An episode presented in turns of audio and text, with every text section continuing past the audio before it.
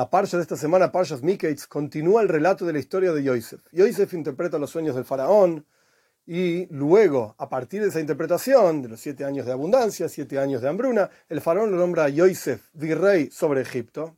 Y luego en la práctica la toira relata cómo empiezan los años de hambruna. La gente tenía mucho hambre. dice la toira. Toda la gente tenía hambre. Fueron al faraón a clamarle, no tenemos pan, y el faraón les dijo, vayan a ver a Yosef, lo que él diga, háganlo. Rashi, que es el comentarista central de la Toira, y entre paréntesis, Rashi se ocupa del pshat, el sentido literal de las cosas. ¿Qué significa pshat? Significa que no vamos a salirnos con explicaciones místicas, kabbalah, hasides, o explicaciones alusivas, etc. No, no, no. Lo que digamos tiene que tener sentido natural en el texto o estar incluso dentro del mismo texto salir del texto. Ahora bien, Rashi comenta sobre este versículo que toda la gente tenía hambre, le clamaron al faraón, etc. ¿Qué dice Rashi? Rashi dice, dice que en la práctica la gente primero fue a ver a Yosef. Yosef, necesitamos pan. Y Yosef que dijo, háganse la circuncisión. Hay que hacerse la circuncisión. ¿Quieren pan? Yo les vendo. Hay que hacerse la circuncisión. La gente dijo, no, no, no, no. De ninguna manera. Fueron a ver al faraón. Tenemos hambre. Y el faraón dijo, Ok. ¿Juntaron grano?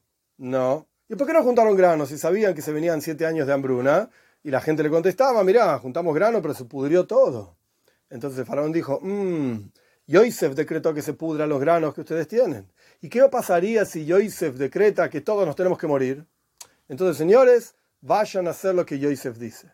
Este es el comentario de Rashi. Si bien Rashi lo extrae del Midrash, y es drush, alusión, alegoría, etc. Pero sin embargo, Rashi lo trajo en su comentario en el pshat, en el sentido literal. ¿De dónde sacó Rashi?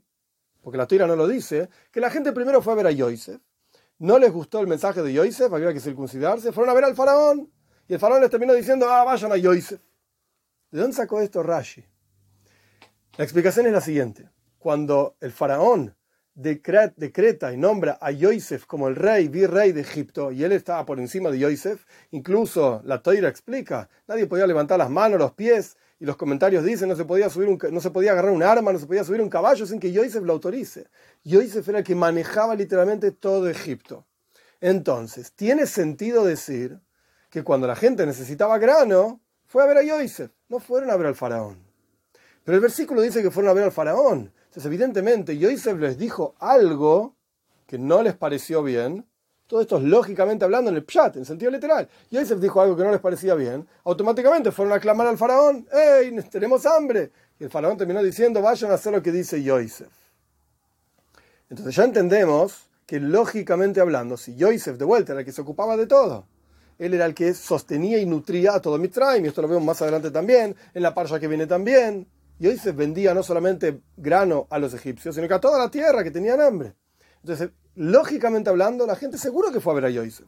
De hecho, Yosef, la, la parsha misma nos cuenta, salió sobre todo a Mitzrayim para analizar la tierra, para conocerla, para verla, para ver dónde guarda los granos, para producir los granos, etcétera, etcétera. La gente lo conocía a Yosef. Era el virrey de Egipto. seguro que no fueron a ver a Yosef primero. No les gustó. ¿Por qué no les gustó? Porque Yosef decía que hay que circuncidarse. Ahora bien, ¿De dónde sacó esto? Rashi. No aparece absolutamente ninguna alusión en el texto del concepto de la circuncisión. La explicación es la siguiente. Por cuanto Yosef era, entre comillas, el dueño de Mitzrayim, literalmente era el faraón, pero Yosef manejaba todo Mitzrayim. Cuando Dios le dice a Abraham que él tiene que circuncidarse, no le dice que se circuncide él solamente, sino que dice Kolan Beisoy, todas las personas de su casa, Behol Miknas Kaspoy, todos los sirvientes y todo lo que pertenecía, seres humanos, por supuesto, hombres, a Abraham, había que circuncidarlos. No era solamente un mandato para él. Acá, por cuanto Yosef era que gobernaba y mandaba sobre todo Egipto, entonces evidentemente él juzgó que era necesario que todas las personas de Egipto se circunciden. Esto era lo que correspondía hacer por cuanto eran caspoy, su dinero, por así decir, le pertenecían a él, él gobernaba sobre ellos. Entonces, lógicamente hablando, si Dios le mandó a Abraham a circuncidar a todas sus posesiones, estamos hablando de hombres, seres humanos, con seguridad, si esto era Mitzrayim entero, Egipto entero, eran las posesiones de Yosef, había que circuncidarlos a todos también. Entonces, esto es lo que no le gustó a la gente, automáticamente la gente vino a clamar al faraón.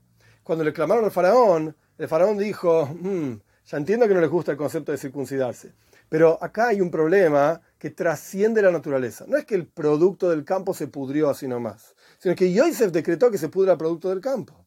¿Qué pasaría si Yosef decreta que nosotros no estemos más acá? Muramos todos. Entonces faraón les dijo, lo que Yosef diga que haya que hacer, vayan a hacerlo, no vayan a hacer que Yosef diga que todos tenemos que morir. Entonces vayan a hacer lo que dice Yosef.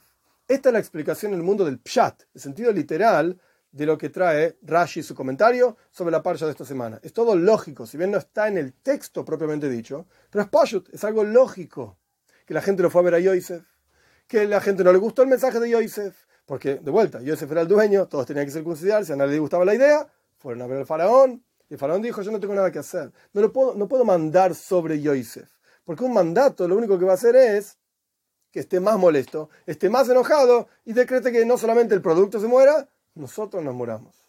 Muy bien, ¿qué podemos extraer en términos del servicio a Dios de esta historia de Yosef y cómo Yosef manejaba Mitzrayim? Nuestros sabios explican en el pensamiento hasídico la diferencia entre Yosef y sus hermanos.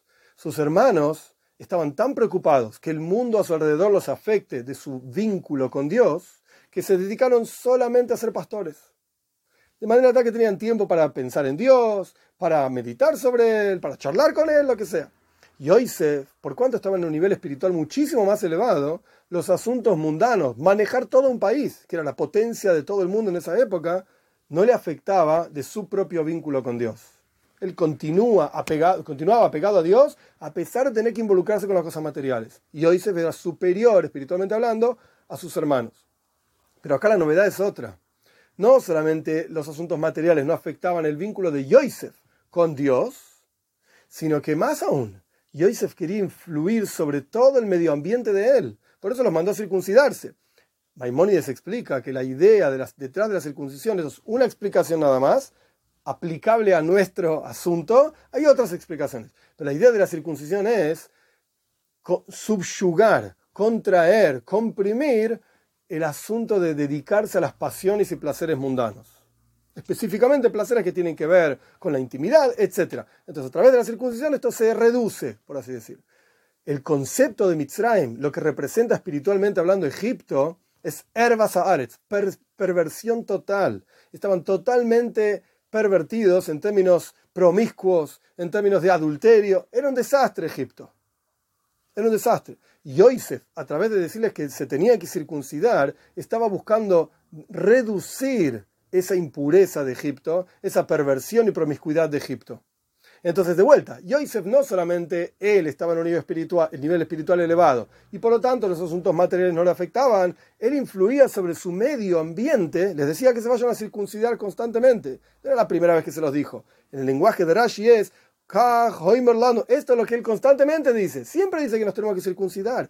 Yosef se ocupaba de influir sobre el medio ambiente que, donde él vivía. Y esto es una enseñanza clara para cada uno de nosotros. No solamente tenemos que ocuparnos de que el medio ambiente no influya sobre nuestra vida, la sociedad con su falta de valores, etc. No solamente tenemos que ocuparnos de que nuestro vínculo con Dios continúe firme, sino que tenemos que ocuparnos de influir sobre el medio ambiente que tenemos a nuestro alrededor. Incluso egipcios, en el, no, no, estoy hablando de Egipto propiamente dicho, hoy en día, sino el concepto de los egipcios en aquella época, promiscuos, adulterios, idólatras, paganos, etcétera, etcétera. Incluso personas así, Yosef quería mejorarlos, quería acercarlos a Dios, al monoteísmo, a la unicidad, etcétera. Y esta es la enseñanza para cada uno de nosotros. Tenemos esa capacidad de ser el Yosef, por así decir, si bien no el líder literal de toda la generación, ser el Yosef de nuestro lugar. En donde nos encontramos, tenemos que comportarnos como Yosef, tenemos que continuar vinculados a Dios a pesar del medio ambiente y tenemos que influir sobre nuestro medio ambiente.